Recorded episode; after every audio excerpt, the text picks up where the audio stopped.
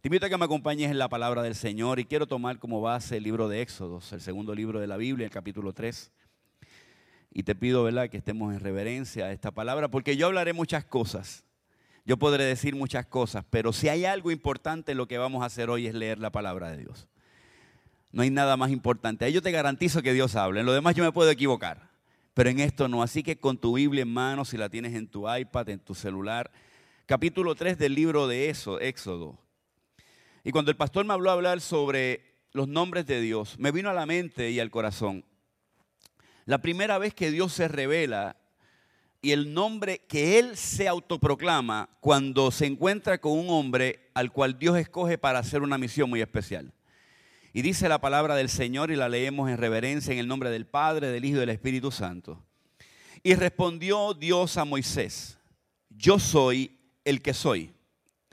Así dijo, Así dirás a los hijos de Israel, yo soy, me ha enviado a vosotros. Es corta, así que lo voy a leer nuevamente. Respondió Dios a Moisés, yo soy el que soy. Y dijo, así dirás a los hijos de Israel, yo soy, me ha enviado a vosotros. Señor, te doy gracias por tu palabra. Tu palabra es viva y eficaz y más cortante que toda espada de dos filos, Señor. Tu palabra es la máxima autoridad en nuestra vida, por eso nos acercamos a ella sabiendo que en ella hay vida, que tu palabra es capaz de transformar nuestra mente, de redimir nuestros pensamientos, de cambiar nuestra manera de pensar y no hacerla como el mundo piensa o que nosotros creemos que es necesario, sino Dios, como tú quieres que nosotros entendamos tu maravilloso propósito, Dios. Gracias porque la tenemos. Gracias porque con libertad podemos adorarte y glorificarte, Señor. Durante todo este devocional, durante toda la experiencia que ha pasado, hemos entronado, te hemos entronizado, hemos declarado que estás en este lugar. Y Espíritu Santo, te damos gracias y te pedimos que hagas conforme a tu voluntad sobre nuestras vidas a través de esta palabra. En el nombre de Jesús. Amén, Señor. Amén, Señor. Amén. Puedes sentarte, pero no dejes de alabar al Señor. Si hay alguien que le gusta decir aleluya, santo y amén, dígalo en confianza. Aleluya. Sabes, antes que nada, eh, este pasaje y esta historia que yo voy a compartir en el libro de Éxodo me llama mucho la atención porque a mí me gusta mucho el liderazgo organizacional, me gusta mucho. Y hace yo creo que unos tres años escuchaba yo una gran conferencia por un gran maestro de liderazgo organizacional y uno de mis mentores en el área, ¿verdad?, de desarrollo de líderes, tanto en la iglesia como en los diferentes ministerios.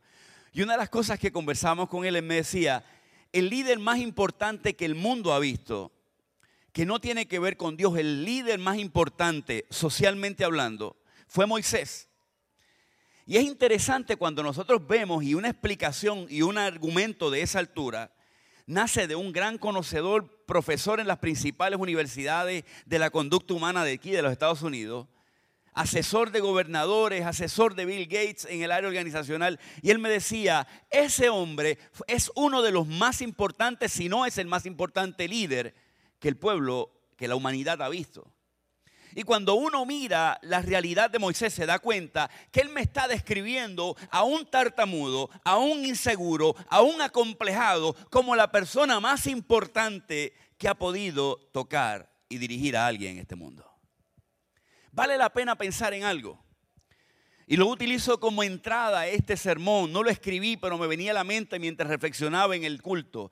Que quizás hay gente en este lugar que piensen que ellos no están destinados a hacer nada importante para Dios que quizás piensan, yo no tengo la preparación, no tengo la educación, no tengo el título, no tengo la oportunidad, no ha surgido. Yo quiero decirte algo, si algo yo quiero que tú te lleves hoy en esta tarde, en esta mañana, es que cuando tú pones tu vida en las manos de Dios, cuando decides obedecer a Dios, cuando decides creer a Dios, cuando decides caminar el camino que Dios ha trazado, lo que tú piensas que eres capaz de hacer es imposible poder comprenderlo. Solamente Dios puede llevarnos a donde Él va a llevarnos si le obedecemos y creemos en su poder. ¿Cuántos dicen amén? Es solamente en Él. Si le vas a dar un aplauso, dáselo al más fuerte. Aquel yo lo cojo para mí, ese lo da Dios. Aleluya.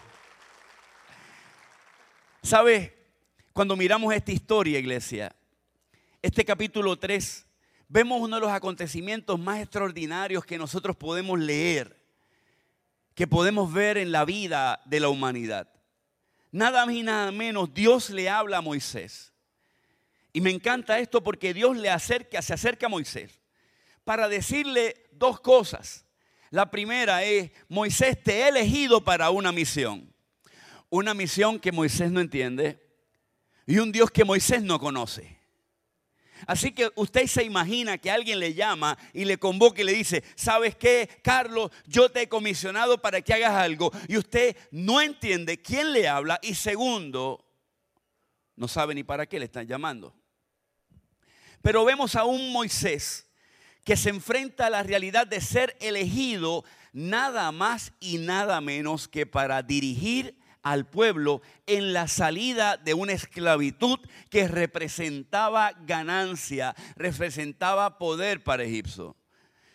Egipto no quería soltar al pueblo de Israel. Yo recuerdo uno de los sermones hace varios años atrás, pero creo que en algún momento de este pasado año lo repetí. Es un sermón que yo lo titulé, dice, no dejes a tus hijos en el desierto.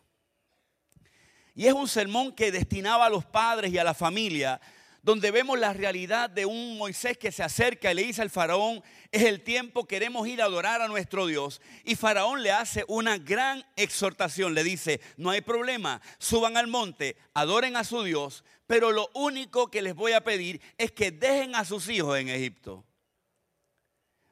Es una invitación increíble. Y no voy a predicar ese sermón aquí.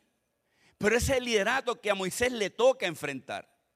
Vemos a Moisés caminando un camino en un pueblo árido, una esclavitud, y Dios le dice, te he seleccionado para que libertes al pueblo de Egipto y llevarlo a una tierra que fluye leche y miel. No obstante, podemos ver en la escritura, iglesia, que Moisés no estaba totalmente convencido de poder llevar a cabo esta importante tarea. Y entre las razones está la siguiente. Él le dice a Dios en el capítulo 3, versículo 13, mira lo que él le dice. He aquí que yo, he aquí que yo a los hijos de Israel y les digo, el Dios de vuestros padres me ha enviado a mí. Y si ellos me preguntan, ¿cuál es su nombre? ¿Qué les voy a responder? Y nosotros pensamos que y, a veces hemos escuchado, no sé si a ti te ha pasado igual que a mí, escuchamos predicaciones de la vida de Moisés y pensamos que el mayor problema de Moisés era ser tartamudo. Para mí ese no era el mayor obstáculo de Moisés. Ser tartamudo, yo nunca escuché un gran discurso de Moisés. No relata el libro de Éxodo grandes experiencias, sí hay salmos, sí hay textos, pero en el libro de Éxodo, más que nada lo que hacía falta no era hablar bonito, era caminar en el lugar y los pasos que Dios quería que camináramos. Se parece algo, yo creo que es un poco a la vida cristiana. A veces nosotros pensamos que lo más bonito, ah, ese tiene, habla bien, ese está llamado para predicar. Ese canta bonito, ese está llamado para cantar. Pero el reto más importante de cualquiera que hable, que cante, que haga cualquier cosa, ¿sabes cuál es? Caminar en el camino detrás de los pasos del Dios que le llama. No desenfocarse con los ruidos ni a derecha ni a izquierda. Mirar el norte, mirar el trayecto, caminar el camino de la fe, sabiendo que no es mi camino, sino que es el camino de Él. Y miramos a un Moisés que se enfrenta con esa realidad y le dice, diantre, ¿y qué les digo? Y nosotros, para, para mí, esto hace un sentido extraordinario, iglesia. Porque Moisés viene de una cultura donde quien te manda es el que te garantiza el éxito. Yo estoy seguro que Moisés que se crió en la casa de Faraón, fue un niño que nació bajo todo el poder, bajo todas las cosas, se enfrenta y yo estoy seguro que cada vez que hacía algo, mire, ¿qué tú hiciste? Tranquilo, yo vivo con Faraón. Yo recuerdo cuando yo era muchacho, yo era flaco, ya ni cerca de eso estoy. Pero se metía uno un problema y todo el mundo, bueno, aquí hay algunas personas que quizás conocen, conocen este argumento. Papi, yo tengo un primo y realmente mis primos eran más flacos y más débiles que yo. Pero uno buscaba quién era mejor. Cuando vamos a una oficina y la gente te recomienda. Quizás quien te recomendó que fueras allí ni lo soportas. Te cae malísimo. Pero sabes que tiene el contacto y le dice, yo vengo en nombre de fulano. Por el único objetivo y mérito de poder alcanzar y llegar al objetivo de lo que queremos. Así que cuando Moisés se enfrenta, Moisés sabe que si hay un obstáculo es quien te manda. Si hay un obstáculo en la vida para lograr algo, es quien te está comisionando. Por eso cuando nosotros leemos el capítulo 26, capítulo 28 de los libros de los evangelios, nos damos cuenta que cuando Jesucristo dice, id por todo el mundo y predicad el evangelio a toda criatura, el mandato no es lo importante, sino quien te comisiona. La misión no es importante, sino quien te envía. ¿Cuántos dan gloria al Señor? Y nos enfrentamos a esto. Y parece este Moisés y se encuentra y dice, ok, esta gran intriga, esta gran realidad. Moisés conocía lo importante que era quien me mandaba. Y es muy probable que, como te decía ahorita, muchas veces Moisés escuchó decir, quien me envíe es Faraón, quien me ordene es Faraón. Pero en esta ocasión es muy diferente y él hace esa pregunta, ¿qué yo voy a decir? ¿Qué yo voy a decirles cuando me pregunten en nombre de quién tú vienes? Ya los que acompañaron a Moisés en su niñez ya no están al frente. Ya Moisés es un mero desconocido de la realidad. Ahora le ha tocado solo enfrentar. Quizás a ti te está tocando solo enfrentar este camino de la fe. Quizás, como decíamos en mi país, los que te vaquean, los que están contigo, los que caminan, los que sacan la cara por ti, ya no están. Ahora te toca a ti emprender este camino de la fe tú solo. Rodeado de gente que quizás no has aprovechado la oportunidad para conocer, los otros los has conocido, pero gente que al igual que tú está caminando un camino de la fe en la cual nos encontramos ante la ayuntiva, ¿quién te manda? Él es quien hace esta pregunta. ¿Qué le voy a decir? ¿Qué le digo cuando yo le diga nada más y nada menos? Que suelte el tesoro, porque sabes que la esclavitud y estos siervos significaban tesoro, era riqueza. Para Faraón era soltar poder. ¿Qué significa? Déjalos ir. Me encanta porque Dios le da un nombre. Que más que un nombre es una declaración que más que un nombre es una expresión que afirma, una declaración que manifiesta la forma de ser de esa esencia divina. Y Dios le dice en Éxodo 3:14, yo soy. El yo soy. Así les dirás, el yo soy me ha enviado. Eso suena poético, suena romántico. No sé si tú te has enfrentado a algún reto que Dios te hable y tú te imaginas que la respuesta que Dios te da es, cuando vaya y te presentes y te digan, ¿y por qué tú estás aquí? Le dice, el yo soy me ha enviado.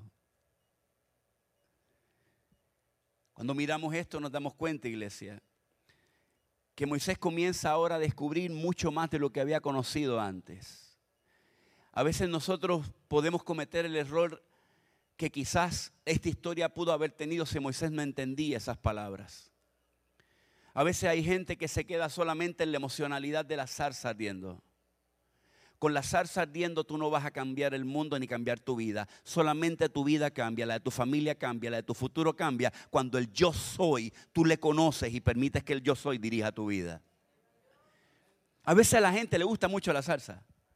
Uh, es que he visto algo tan bonito se me paran los pelos. Y es bonito, hay veces que se nos puede parar, erizar la piel, hay veces que las lágrimas nos brotan.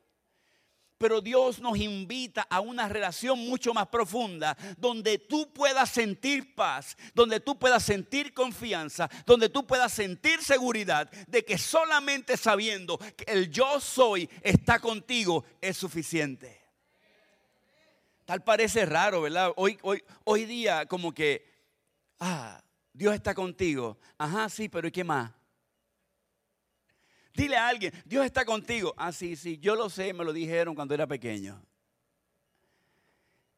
La realidad es que no solamente es poder entender lo que Dios le quiere. Dios le está invitando a una expresión donde en hebreo ese yo soy, más que lo, me encanta esta expresión porque significa seré el que seré.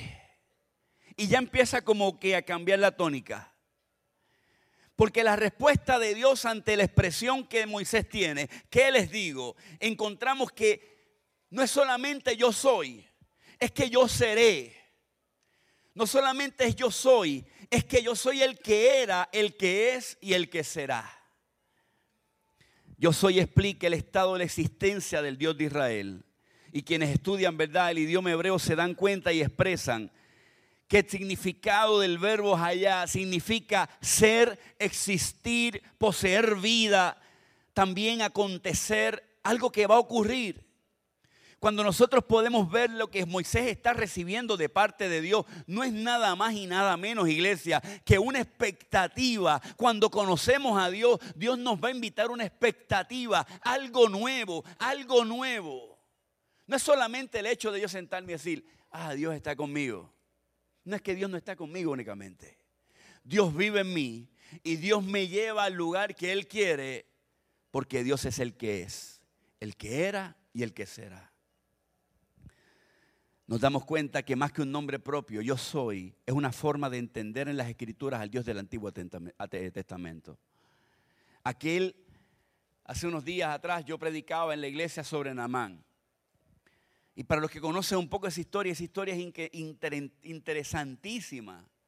Porque Namán era un oficial de ejército sirio, nada más y nada menos tan importante que aún siendo leproso, escucha bien, siendo leproso ocupaba la posición de gobernante, de, jefe del ejército. Usted se imagina, para ese tiempo la lepra no era cualquier enfermedad, era una enfermedad que determinaba hasta maldición, rechazo, pero era este hombre tan importante, tan valioso, había derrotado al pueblo de Israel y en medio de su crisis, una sierva de su mujer que había sido tomada como esclava, posiblemente una jovencita que trabajaba en la casa, dice el relato, mira qué interesante, dice el relato, que ella le dice, la lepra o la enfermedad que esto tiene, en mi ciudad hay un profeta que puede orar a Dios para que sea sano. Yo no sé si eso fue lo que ella le dijo. Eso es lo que dice la escritura. El que recogió tiene ese tramo. Pero a mí me parece que la conversación tuvo que haber tomado un poquito más de tiempo y te voy a explicar por qué. Porque cuando Naamán queda sano, la expresión que hace Naamán es casi idéntica como si hubiese estado con Moisés cuando Moisés recibió la invitación de Dios. ¿Sabes qué dijo Namán? Namán dice en el capítulo 5 de Segunda de Reyes. Volvió el varón de Dios, el versículo 15 específicamente, y toda la compañía se puso delante de él. Y Namán dijo, ahora conozco que no hay Dios en toda la tierra, sino en Israel. Namán no conocía a Dios. Namán no sabía quién era Dios. Pero no solamente la expresión que usa Namán para establecer, él dice que hay un único Dios. Es la misma expresión que Dios le dice a Moisés, yo soy el único Dios. Es la misma expresión que Moisés le dije al faraón. Él es el único Dios. Hoy Namán, uno que se acaba de encontrar con él, que acaba de ser sanado, dice, yo ahora afirmo que en el mundo ni los dioses a los que los sirios le servimos, ni los dioses a los que nuestros enemigos le sirven, existen. Solamente hay un Dios. Ese es el Dios, el yo soy, al que necesito ser alabado.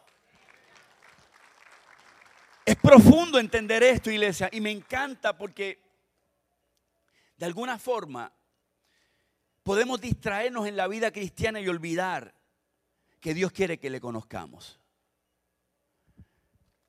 La diferencia en la vida de nosotros como cristianos no está en cuántas veces venimos a la iglesia, que es importantísimo venir a la iglesia. Es para qué con qué corazón yo vengo a la iglesia. No es solamente cantar y decirle, Señor, yo te alabo. Y perdón, yo soy un pastor, así que predico como si estuviera en mi casa, pastor. Yo estoy predicando como en mi iglesia. Señor, yo te alabo. Pero ¿a quién yo alabo? Señor, yo me rindo. Ahorita decíamos, no hay lugar más alto que estar a tus pies. Pero a los pies de quién? Y vemos a un Moisés que hace esa pregunta. Y por alguna forma viene a mi corazón algo, iglesia, que quiero sembrar en tu vida y en tu corazón. Quizás tú estás añorando un ministerio, quizás tú estás soñando con que Dios te lleve, con que Dios te use, con hacer algo para Dios. Procura antes de dar el primer paso, conocer al que te llama.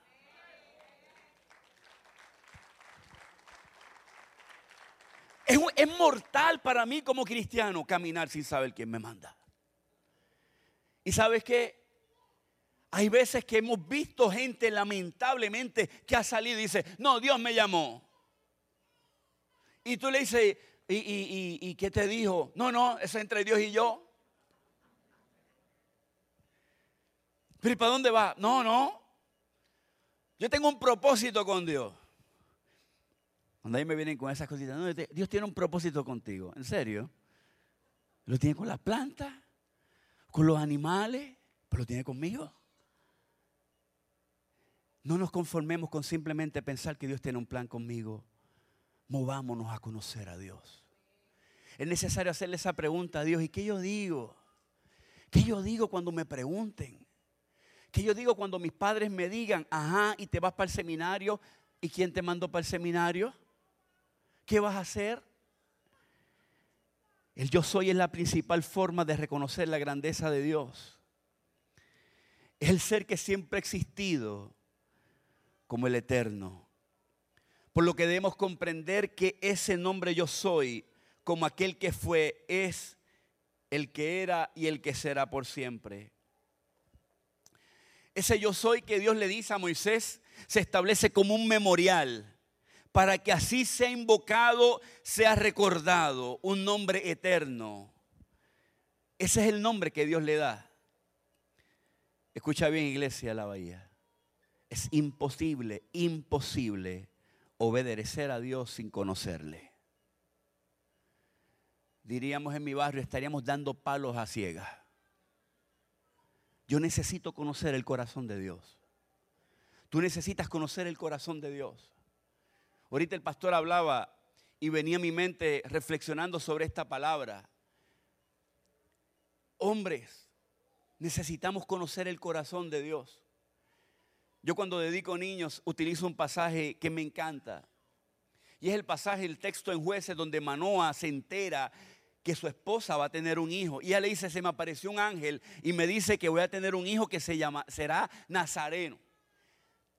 Eso implicaba un montón de cosas. Y en vez de tuitearlo, en vez de poner un Instagram diciendo, Dios me dijo que voy a tener un hijo, en vez de decir, Dios me dijo que tengo, Dios tiene un plan con mi hijo.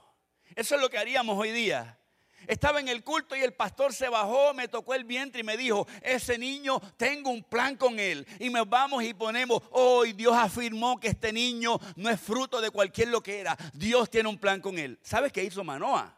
Me encanta esto. Manoa le dice, ah, pues cuando vuelva a presentarte el angelito ese, hazle una pregunta. ¿Cuál pregunta? Pregúntale cómo vamos a criar ese niño. Boom.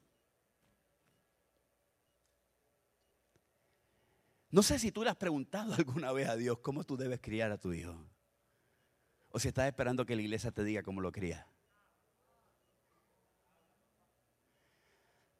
Si tú le has preguntado a Dios, Señor, cómo yo dirijo mi casa, o estás esperando que la iglesia te dé un taller para cómo se dirige la casa, porque si la iglesia se lo olvidó en el calendario, pastor, nos fastidiamos. Eso no es malo decirlo aquí, ¿verdad? Nos chavamos. A veces pensamos que de afuera viene toda la solución. Moisés estaba en la zarza. No se distrajo con la zarza. No se distrajo con la santidad. no se distrajo con la sandalia.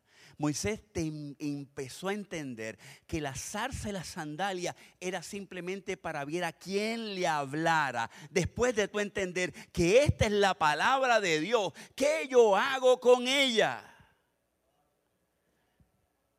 Yo una vez hablaba en la iglesia sobre la autenticidad del texto sagrado y terminaba el estudio que duró como cinco semanas. Y le decía a la iglesia, levanten las manos los que saben que la Biblia es palabra de Dios. Y todo el mundo levantó las manos. Aleluya. Gloria a Dios. Algunos hasta sintieron la presencia. Y le dije, ahora, ¿qué hacemos con ella? Le damos dismiss. La bloqueamos. Le damos silent para que no me moleste mientras esté haciendo, vendo Netflix. Se convierte en un reto poder entender que Dios es el que nos habla. El yo soy nos invita a darnos cuenta de que no podemos conformarnos con simplemente saber que Él está, sino que tenemos que comenzar a vivir como el yo soy nos pide que hagamos. Hay una cita que a mí me, gusta mucho de San Agustín. Y es bien interesante porque dice esa cita, nadie niega la existencia de Dios sino aquel que le conviene que Dios no exista. Lo voy a leer de nuevo. Nadie niega la existencia de Dios, sino aquel que le conviene que Dios no exista. Y hay gente que le conviene que Dios no exista. Porque si Dios existe, les va a exigir. Si Dios existe, les va a, a llamar, les va a convocar. El deseo de nuestra vida como cristiano es caminar en el camino de la sensatez pero la realidad es que no podemos negar que hay una infinidad de gente que ha conocido al Señor, que ha tomado su propio camino en la fe. Y a veces nosotros pensamos, y en este nuevo modernismo de la fe, ahorita el otro día estábamos conversando con el pastor y, hablábamos y, y veía en su corazón el hambre y el deseo de mantener, diríamos, las gringolas bien puestas para que esto no se salga de camino. Porque mire, usted va a una librería y solamente se compra el 10% de los libros, lo demás no vale la pena ni leerlo. Lo demás no vale la pena. Si habla de Dios, vamos a ver qué dice de Él. Cuando cantamos, el ministerio de oración, qué, qué, difícil a veces es seleccionar y la gente puede llegar, ay pastora, escuché esta canción, está tan linda. Y uno dice, está chévere, vamos a darle play. Oh, ¿qué dice esto? ¿Para quién está escrito esto? ¿Para mí? ¿Para los hermanos? Nos damos cuenta que el yo soy nos invita a una vida donde decidamos cambiar y cambiar nuestro propio camino. ¿Y de qué manera yo miro esto? Esto es bien sencillo. Los niños tienen que aprender de los padres. Los padres no tienen que aprender las conductas de los hijos. Yo salía hoy del hotel y cuando voy había una gritaera. Yo tuve daycare, mi esposa y yo tuvimos daycare. Hoy día, como decía el pastor, Dios nos dio el privilegio de tener y dirigir una escuela, fundar una escuela hace ya 11 años. Covenant Private School, en el mismo expreso de Trujillo Alto, ahí en Puerto Rico. Y si uno sabe, es todo el potencial que hay un niño, pero qué errores nosotros cometemos. Y yo voy caminando y aquel niño, me daba hasta pena, la señora estaba pasmada, me está dando vuelta. Y yo mirándole, loco por ponerle el piecito así para que bloqueara aquí. Lo pillaba y decirle, papi, vente, levántate. Lázaro, ven fuera. Y el nene dando vueltas y una cuando voy pasando yo, los, muchachos ya estaban en el carro, el nene que estaba gritando todo descontrolado, se para y me mira. Y la señora me mira, eso duró como, como cuatro segundos. Ella me mira, me mira, como que, ¿y qué pasó? Tan pronto yo viro la cabeza, el nene empieza, y dando vueltas. Ella por lo que pude entender, porque a nosotros no es que nos guste el chisme, pero si hablan alto lo escuchamos. No, hay unos cuantos que son así. Yo me paré y dije, ¿qué habrá pasado aquí? No, es que el nene, quería ir para la piscina y la piscina estaba cerrada. Yo lo hubiese mandado para la piscina. Que peleé con el portón, que peleé con el guardia. Pero cometemos el error y a veces pensamos que, que el entrenador es el que tiene que aprender y no los jugadores. Miramos que el soldado, que, el general es el que tiene que aprender y no los soldados. No hace sentido nada de eso. Y es que la realidad, nosotros hemos pensado que tenemos que explicarle a Dios cómo es la experiencia con Él. Es peligroso. Cuando piensan en Dios, muchas veces imaginamos arbitrariamente las imágenes bajo nuestras propias ideas. Esto es una iglesia multicultural. Hay veces que venimos con ideas. No, mi país es así. Yo lo he visto a Dios de este modo. Esto encaja más en lo que yo pienso. Me gusta, pero es que debería ser. Cuando la gente a veces me dice, pastor, es que yo pienso que debería ser. Yo, ajá, ¿y por qué? No, no, porque es que, es que yo lo siento. No, no, pero no lo sienta. Yo siento hambre todo el tiempo y no puedo comer. No, el pastor, es que yo he vivido. ¿Qué has vivido? En estos días hablaba con una persona, estábamos en la iglesia conversando y estaba un grupo de jóvenes conversando, pastor, porque es que la predicación, ellos quieren aprender y estábamos dialogando muchas cosas. Y le digo, lo primero que usted tiene que hacer es darse cuenta que ni Casa de Pacto es la única iglesia del mundo, ni el predicador, el mejor predicador del mundo es Pastor Carlos Pérez. No hay nada mejor que cuando uno viaja, pastor, y lleva a la gente a las misiones y se da cuenta lo que es adorar sin nada. Yo tenía 14, como 18 años, bueno, un poquito más. Yo estaba, yo creo, empezando a casar, eh, había recién casado. Fui a Cuba a predicar una convención de, una convención de jóvenes. Y me sorprendió, porque viajé de una iglesia que lo tenía todo con, bueno, para mí los músicos cubanos están así de cerca de parecerse a los puertorriqueños, pero sí. No, impresionante, impresionante. Aquello era una banda de primer orden. Y salíamos y yo llego allí y, me, digo, aquí es que me toca predicar. No, aquí no es. Y ya yo dije, ah, ya no tengo ahí el acorde que me va a preparar el ambiente. Porque esa es la mentalidad de nosotros, es que si esto no tiene un preámbulo, si las cosas no ocurrieron antes, la palabra no fluye. Cuando llego, llegué a una iglesita que aquello no le cabía a nadie más. Las ventanas las habían sacado para que la gente se parara por las ventanas a mirar y estaban en escalones afuera. No había ni un micrófono por error. Pero cuando esa gente comenzó a adorar a Dios, comenzaron a expresar tantas cosas.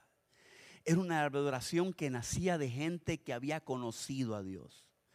Y a veces nosotros en nuestro sistema podemos cometer el error de pensar que Dios se mueve si la iglesia hace esto. El culto del mayor es el que tiene la mejor adoración. La mejor adoración nunca la producirá un culto, no la producirá una reunión. La mejor adoración la produce un hombre, una mujer, un joven, una jovencita que conoce al Dios que le adora.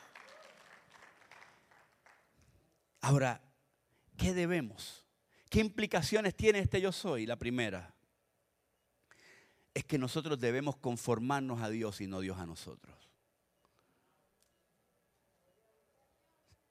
Cuando miramos la vida cristiana, uno de los mayores retos es cómo yo entro a lo que Dios me pide. Cómo yo le obedezco a Dios a su que me llama. Cómo mis sueños ya no son mis sueños y son los sueños de Dios en mi vida. Cuando yo descubro eso, entonces sin duda las criaturas se conforman a la vida del Creador y la vida a la voluntad de su Creador. Necesitamos dejar que nuestra vida, que nuestro carácter sea transformado con Dios. Me encanta cuando a veces la gente dice, no, pastor, es que yo soy así. Recuerdo una vez estaba dando una consejería prematrimonial a unas personas que venían de segundas nupcias.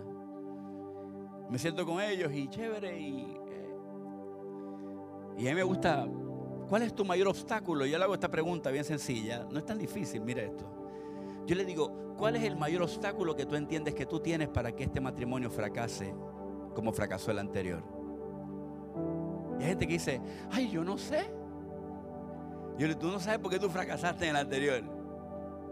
Si tú no sabes por qué fracasaste, ¿para qué te va a casar? Vas a fracasar de nuevo. ¿Cuál es el, primer obstáculo? ¿Cuál es el primero?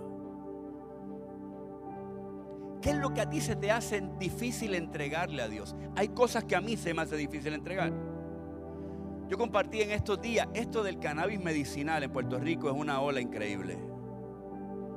Y no quiero que me malentienda, porque al igual que el cannabis son las pastillas, es el alcohol, es la pornografía, es todo aquello que se me hace difícil entregarlo y solamente lucho con él cuando me lo predican, no cuando estoy en casa. Y en medio de todo esto, una de las cosas que me llama la atención es que la gente se le hace difícil identificar qué área de mi vida se estoy tratando que Dios se amolde a ella y que no ella se amolde a Dios. Y a mí me encanta porque el apóstol Pablo recoge esa palabra ante un pueblo en Galacia que enfrentaba esa crisis. La crisis de que Dios tiene que parecerse a lo que nosotros hemos entendido. Gentiles que abrazaron el cristianismo, pero aún la fe, esto hay que entregarlo. Porque a veces luchamos y, nos reímos de lo legalista. Ay, eso no quieres entregar, pero a veces los gentiles se nos hace difícil entregar cosas también. Y Pablo escribe en Gálatas 2.20 y dice lo siguiente, dice, Iglesia La Bahía, ahora no vivo yo, sino que Cristo vive en mí. Y mientras vivo en este cuerpo, vivo en la fe en el Hijo de Dios. Es comprender cuando yo me enfrento al yo soy, que mi mentalidad yo no me conformo, Dios no se conforma a mí, yo me conformo a lo que Dios quiere. La segunda implicación que yo creo que Moisés se enfrentó en ese llamado cuando le, dice, ¿y quién te envía? Yo soy. Él no ha hablado con Faraón. A mí me encanta porque la gente piensa que el reto más grande de Moisés fue bregar con Faraón. No, el reto más grande de Moisés fue bregar con él. El reto más grande no es enfrentar tu crisis. El reto más grande es que enfrentas tu carácter antes de caminar hacia la crisis. La segunda, ¿sabes cuál fue? que Moisés descubrió con esa palabra que Dios le dice, yo soy, es que Dios no cambia. El nombre yo soy, el yo soy es el Dios que no cambia. Malaquías capítulo 3, versículo 6. Dice el profeta, Dios dice, yo Jehová, yo Yahvé, no cambio. Propio Dios establece y dice, yo no cambio. Por eso vosotros, oh hijos de Israel, no habéis sido consumidos. Hace unos días atrás veía una entrevista que le hicieron al teólogo Sprout sobre por qué si Dios ama al hombre, por qué no lo destruyó. Y estaba en la universidad, pero ¿y por qué si Dios ama al hombre, ¿Por qué Dios le hizo tanto daño al hombre después que el hombre pecó? Y este profesor se para así, le dice, ¿que Dios qué? ¿Que Dios qué? Y que pasa es que ustedes no han leído el texto, le dice él a ellos. Que Dios le hizo que a Adán, mira, no. Lo primero es que cuando Dios se enfrentó a Adán y le dijo, de todo lo que puedes comer, menos del árbol de la vida, porque si comes de él mueres. Él dice, y Dios mató a Adán, no lo mató. Quien se fastidió fue el diablo. A ese sí lo hizo canto. Y dice la palabra que la mujer lo heriría en el calca, le pisaría la cabeza. El que fue derrotado fue Satanás. Que Dios no amó. ¿Cómo que no amó? Lo amó tanto que sabiendo que Adán no iba a poder recuperarse, envió a su hijo a cumplir el juicio que Adán le tocaba. Cuando yo puedo darme cuenta de eso, iglesia, yo creo que la fidelidad de Dios mostrada en la Biblia es la fidelidad de Dios hoy. No es la fidelidad que sale si los demócratas ganan, si los republicanos ganan, si hay una visión de partido, si hay una visión de país. La fidelidad de Dios nunca, nunca se va a sujetar a que nosotros pensamos o creemos. Las personas cambian de opinión en las circunstancias. Pero Dios prevé todas las circunstancias y Dios no tiene debilidades en medio de la crisis. Nada en toda la creación toma desprevenido a Dios. Ninguna crisis que tú puedas vivir sorprende a Dios. Ninguna enfermedad que pueda venir a tu cuerpo sorprende a Dios. Ningún pecado que quiera tocar tu vida o que le esté tocando sorprende a Dios. Nada arrincona a Dios. Nada que pueda comprometer su carácter, su autoridad, su fidelidad. Así que en medio de la prueba, en medio de tu caminar, nada te dará mayor confianza que saber que el Dios que tuvo misericordia con el pueblo de Israel hoy tiene misericordia contigo. Que el Dios que levantó a Lázaro de la tumba te levantará a ti también. Que el Dios que sanó a la mujer del flujo de sangre te sana a ti también que el Dios que sanó a la hija de Jairo te sana a tu hijo también. Que el Dios que libertó al endemoniado Garadeno te liberta a ti también. Es importante que nosotros confiemos y sepamos que Dios no cambia. Que yo tengo que conocer su carácter. Lo tercero es que este Dios, el yo soy, se ha acercado a nosotros. Qué poderoso. Cuando yo miro esa escritura, es una implicación tan grandiosa. El yo soy el que soy. Ese Dios infinito, ese Dios absoluto, autodeterminado, se ha acercado a nosotros. Uno de mis pasajes favoritos en el libro de Juan, el capítulo 8. El versículo 56 al 58 este relato está bien interesante porque para ponerlo en contexto, los judíos están cuestionándole a Jesús su autoridad. Y Jesús les responde a estos hombres judíos y les dice, vuestro padre Abraham se regocijó esperando ver mi día y lo vio y se alegró. Y los judíos le responden y le dicen, pero aún tú no tienes ni 50 años, ¿cómo tú te atreves a decir que has visto a Abraham? Y Jesús le dice algo sencillo, en verdad. Para otros verdaderamente. Para una más moderna absolutamente. Les digo que antes de que Abraham naciera ya yo soy. Es una afirmación poderosa. Porque Jesús no vino a la cruz Jesús no nació para morir en la cruz, mejor dicho. A veces nosotros pensamos, Dios hizo a Jesús para que muriera en la cruz. Jesús no tenía por qué morir en la cruz, Él murió por nuestros pecados. Y antes de que yo pecara, Él existía. Y si lo conocí por la cruz, ¿sabes por qué fue? Fue a causa de mi pecado. Podría haber Jesús puesto una palabra más poderosa en sus labios. Cuando Jesús le dice, antes de que Abraham fuera, yo soy.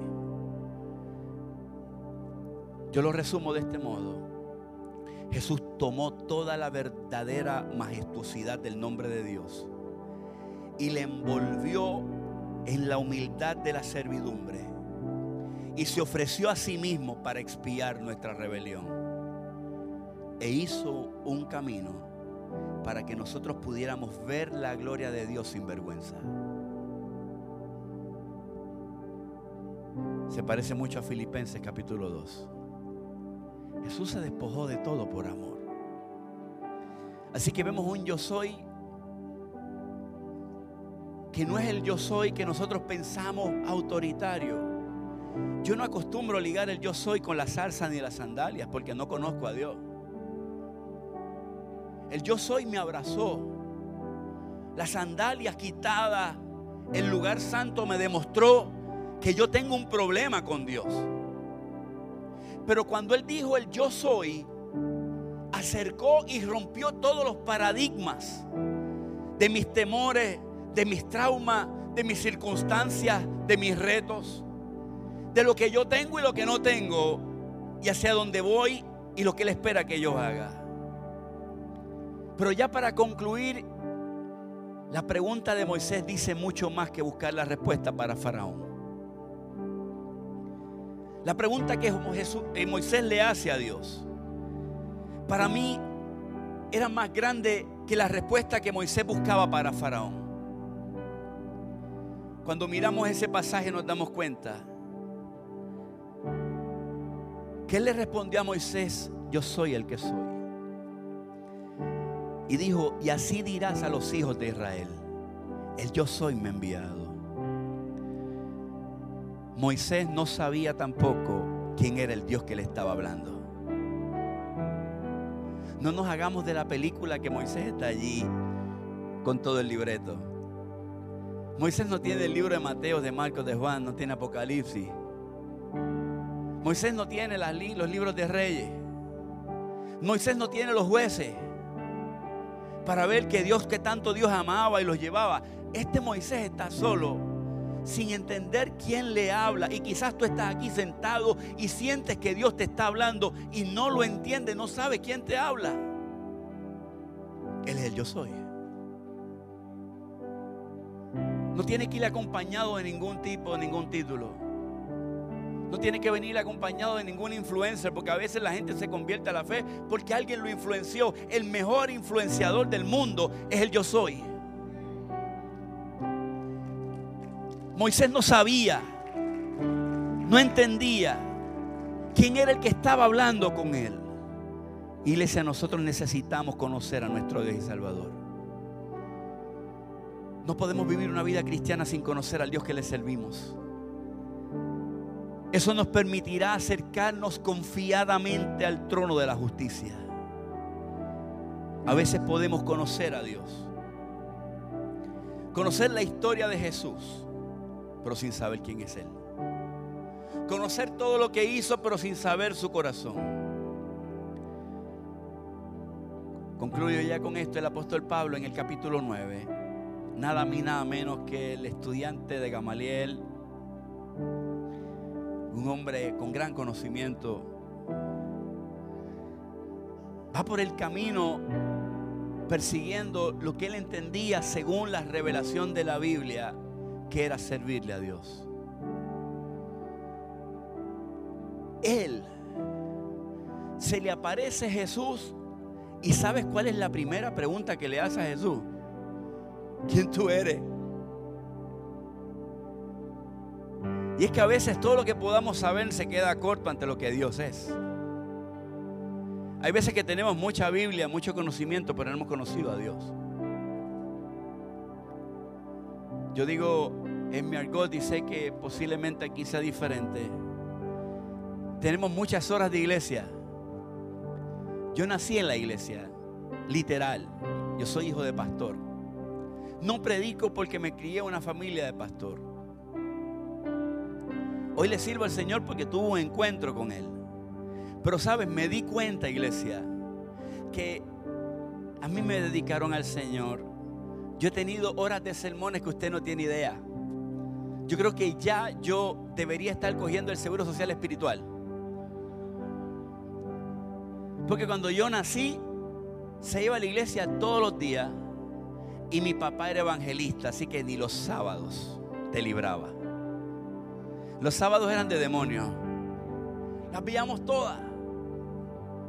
Y en un momento dado de mi vida yo sentía que yo conocía todo de Dios. Porque sabes que la religión tiene límites. La religión tiene límites. El culto tiene límites.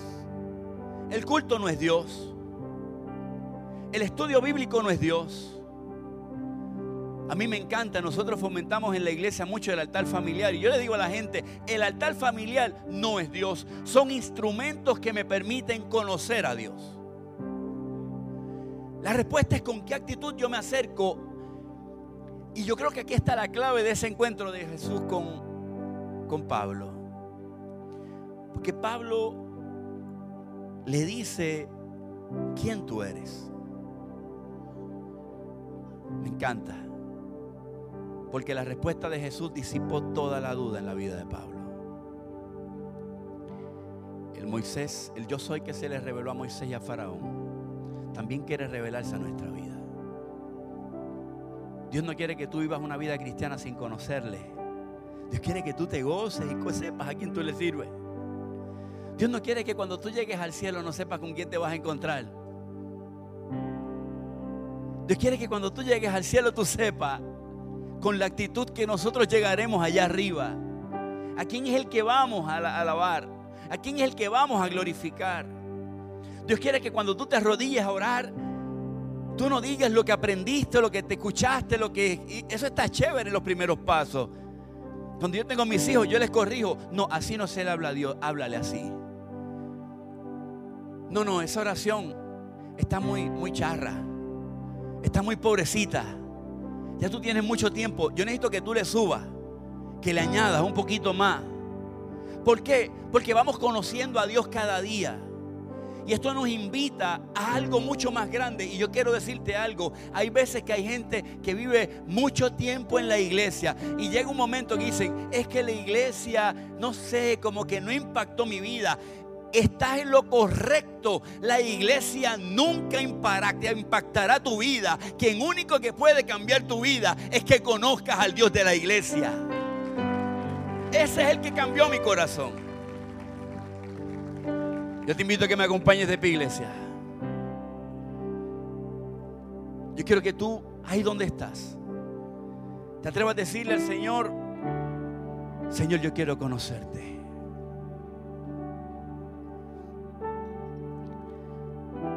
Me encanta porque en la Biblia yo descubro que hay gente que recién habían conocido a Dios. Moisés se acaba de encontrar con él, no sabe quién es. Pero esa pregunta también se la hizo gente que conocía a Dios hace mucho tiempo. Yo le hice esa pregunta a Dios después de muchos años de iglesia. Yo quería conocer a Dios. Mi invitación, iglesia, es para que le diga, Señor, yo quiero conocerte que tú conozcas el yo soy, el Dios eterno, el que era, el que es y el que será. El Dios que no cambia, no importando quién yo sea y cómo yo viva. El Dios que permanece siendo fiel, aun cuando Carlos, aun cuando tú, tú quizás no le eres fiel. El Dios que te ama, no importando lo que tú hayas hecho en tu pasado y en tu vida. El Dios que se revela en la zarza. El Dios que se revela en la cueva. El Dios que se revela debajo del arbusto a los que temen. El Dios que se revela dándole comida a través de aves al que teme. Al Dios que encuentra al que tiene miedo a la muerte y se le revela. Y al Dios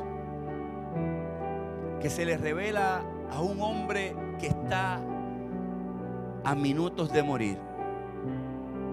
Y cuando mira hacia el lado, en la cruz, se da cuenta que quien está ahí es el Dios. ¿Hasta qué punto Dios llega para alcanzarte? Hasta todos. Esperamos que esta palabra haya sido de bendición para tu vida. Te invitamos a que te mantengas conectado con nuestra iglesia y ministerio a través de las redes sociales. Puedes buscarnos bajo Iglesia Bahía Vida y nuestra página de internet bahiavida.church, donde podrás encontrar mayor información y podrás acceder a contenido y encontrar los enlaces para continuar ayudándonos a llevar la palabra de Dios a través de tu generosidad. Finalmente, gracias por tus oraciones y te invitamos a que te mantengas conectado a la palabra de Dios a través de nuestra iglesia Bahía Vida. Bendiciones.